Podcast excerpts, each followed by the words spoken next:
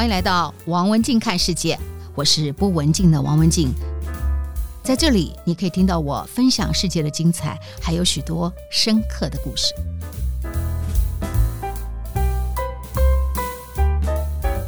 今天的王文静看世界呢，我们要从一个去年很重要的一个财经事件说起。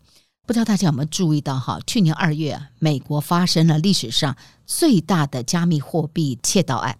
这个小偷超级厉害的，他偷走了相当于新台币一千两百亿的比特币。他就这样在电脑前面手指动一动，这个事情就发生了，一千两百亿就转走了，超级厉害。不过呢，不过呢，这期节目我要介绍的这一位人物比这一个美国小偷还要厉害。我们来谈谈。一百年前发生影响世界最大的一起窃盗案，那我们也可以说它是历史上非常重要的一个间谍案。我之前跟大家聊起哈，曾经有一个年代茶叶是贵如金子，所以呢，我要介绍了这一位小偷。一百年前这个小偷，他偷的是茶苗，茶树的茶苗。曾经茶叶那个年代是比黄金都还要贵，最好的茶苗只在中国。最好的制茶技术也只在中国。简单来说，几千年来茶叶没有离开过中国大陆。既然如此，你想象过吗？后来、今天、现在、此刻，为什么全世界我们可以看到好多地方都在种茶？那么茶叶到底是怎么离开中国呢？跟这个江洋大盗到底发生什么关系呢？今天我们就来谈谈这个一百年前非常非常非常厉害的小偷，他叫做 Robert Fortune，罗伯特·福琼，他是全球商业间谍的鼻祖。这个小偷不是街头混混啊，他是一位非常杰出的植物专家。那因为当年他成功一偷，结果就留名青史，让茶叶当时的金子。植物精子散播到全球的关键人物，我们后来台湾能够成为世界的茶叶产区，间接的也跟这个小偷是有关的。接下来我们就来谈谈他到底是怎么发生了这一个一百年前这么重要的一个商业间谍案。谈这个之前，我们先倒带看一个数据，大概是三百年前的一个数字哈。全世界喝茶最多的西方人是英国人。英国在当时爱上了喝茶，爱上了中国茶。那英国需要大量的茶叶，还有丝绸跟瓷器。根据统计的显示，哈，在一七一零年左右到一七六零年这五十年之间，英国向中国汇出了约当大概是两千六百万英镑的白银。好了，这个数字就是很庞大的意思了，哈。之后呢，这情况一直持续，英国一直在跟。中国清朝买茶叶、买瓷器，这个局面到底能不能改变呢？爱喝茶的英国人他不甘心长期被中国挟持跟绑架，好，这是没有办法。他们爱这是供需市场的供需问题，因此呢，他们后来忍无可忍，就心生一计，于是，在英国当时最大的公司叫做英国东印度公司，他就雇佣了。这个人就是我们刚才提到的 Robert Fortune，Fortune 就是财富那两个字，Robert Fortune，Robert Fortune 就是福琼这个人呢，他基本上是一个探险家，那么他也是一个在当时有一个职业叫做植物猎人，很厉害的是，他曾经网罗了全世界非常珍贵的植物到英国去。英国当时叫做日不落帝国，所以它的殖民地之一印度，其实也是世界的茶区。那你会问说，那印度有茶，干嘛到中国去偷茶？不一样，不一样。印度的喜马拉雅山脚下面是产茶的，他们有野生茶。世界的茶都是从喜马拉雅山脚下这边开始出来的。不过中国人让茶叶能够驯化好喝。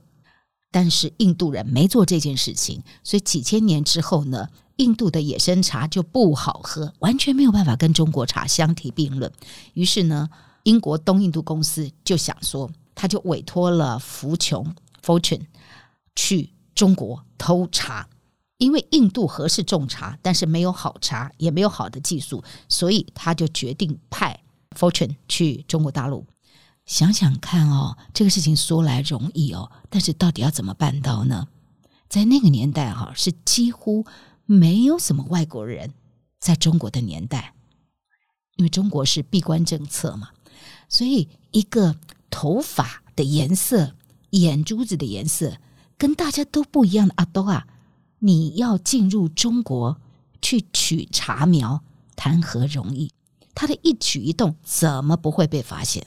所以这到底要怎么偷啊？Fortune 他就心生一计，花了两年潜伏在中国大陆，他把自己剃了光头，打扮成中国人的样子。我真的是很好奇，哪里去弄来那个假辫子哦？剃了光头也就罢，那问题怎么去弄假辫子的？反正就是让他潜伏在中国两年。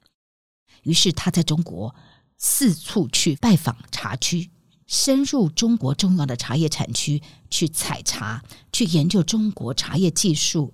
移出的关键到底在哪里？在那之前，从来没有西方人能够这么深入。西方人当时拿茶只是买卖，而没有去了解茶叶为什么会在中国有这么深远的影响，这么好喝。于是他就记录了各种的田野资讯，包括了经纬度啊、雨量啊、土壤的这个质地啊、土壤的颜色啊，他。就是一个研究者这样的一个身份，然后在中国大陆埋伏了两三年，然后他也是全欧洲第一个人发现了原来红茶跟绿茶有什么不一样。以前大家以为这是不同品种，其实不是的。他发现原来红茶跟绿茶其实关键不在茶苗，而是在发酵程度的不同，也就是制作技术的不同，而产生了红茶跟绿茶的不同。这是欧洲第一个的发现。所以有了这个重要发现之后，他接下来就准备把中国大陆最好的茶把它偷出来，移到印度去种。更难的是，当时又没有汽车，又没有铁路，要把它茶苗活体移植出来，茶苗不死，这不是一件容易的事情。成功运出来的这一件事情，在历史上也有一个很重要的一个发明。他最后研究出来，茶树移出来，他最后研究出来是。怎么把茶树的种子运出来？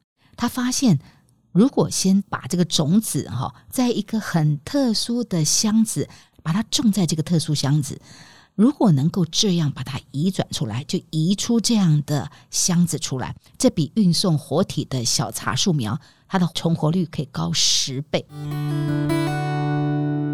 之后，在一八五一年，Fortune。成功的运送了全世界的第一批中国茶的种子跟茶苗，千辛万苦到达了印度。最后这一批抵达印度的这一个茶苗，有一万两千多株活下来了。这就是全世界第一批从中国移民印度的茶树。这些中国茶苗呢，跟印度当地茶树杂交。后来就孕育出我们今天大家享誉中外的大吉岭红茶，所以大吉岭红茶名字是用印度大吉岭命名，但它的祖先是来自于中国大陆。这是一八五一年由 Fortune 这个英国人偷出去而有的影响。偷出去成功之后，因为这是有一万两千株的茶苗出去了，从此它改变了一个世界。改变了一个垄断，就中国的茶叶垄断全世界的地位被英国颠覆了。因为英国的印度殖民地印度跟锡兰，它本来就是合适种茶，只是它没有好的茶苗，同时它也没有好的制茶技术，所以从此以后，这个世界的 player，整个世界的主要的主导者就改观了。印度跟锡兰的茶叶成为世界之最。那北台湾。后来也加入了种植茶的重要的茶产区。那大家如果去英国哈，有没有喝过英国的有一款品牌的茶唐宁？唐宁茶叶这款茶罐哈，就是来自于台湾的乌龙茶，来自于我们的佛莫萨乌龙体。那它的茶罐上面也写着佛莫萨乌龙体。讲到这一个世界厉害、有名、留名青史的这个商业间谍福琼 Fortune。他不是只是埋伏在中国大陆，他偷走了移出中国的这批茶苗。三年之后，他也来过台湾。他曾经在一八五四年，他曾经从中国大陆的福州搭船到淡水停留一天，然后他来干嘛呢？他不是来 shopping 的，他也不是来逛逛的，他都是来工作的。他在我们的淡水海边采集了通草，那成为台湾最早的植物采集者。通草就是台湾早期的纸，没有纸是用通草这种纸来做，通草画也非常有名的。同样是当小偷哈，每一个小偷后来的际遇都不同哦。现在再来看这一百五十多年前的事件哦。深深的影响到后世，就是包括了茶叶的改变呐、全球的这个植物的大交流啊，都是在那个年代发生的。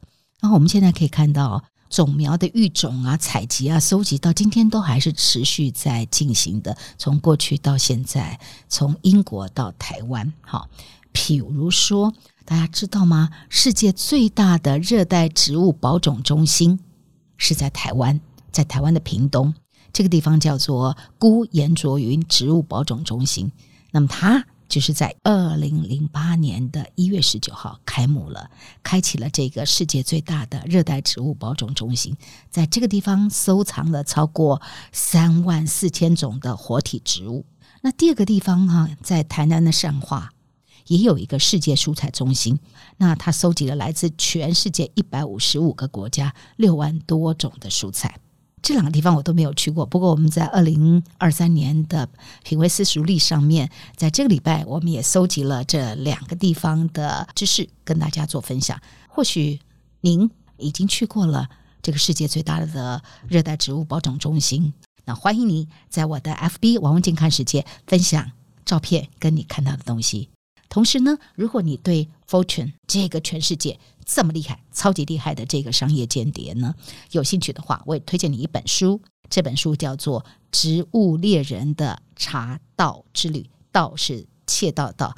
你可以对于这个既是植物专家，也是世界最厉害的商业间谍，有更深的了解。非常好看的一本书。这就是今天的节目内容，希望您喜欢。如果想听到更多有意思的节目，别忘了订阅和分享王文静看世界 Podcast。如果你是用 Apple Podcast 收听，也请你给我五颗星的评价或者留言给我。我是不文静的王文静，我们下次再见。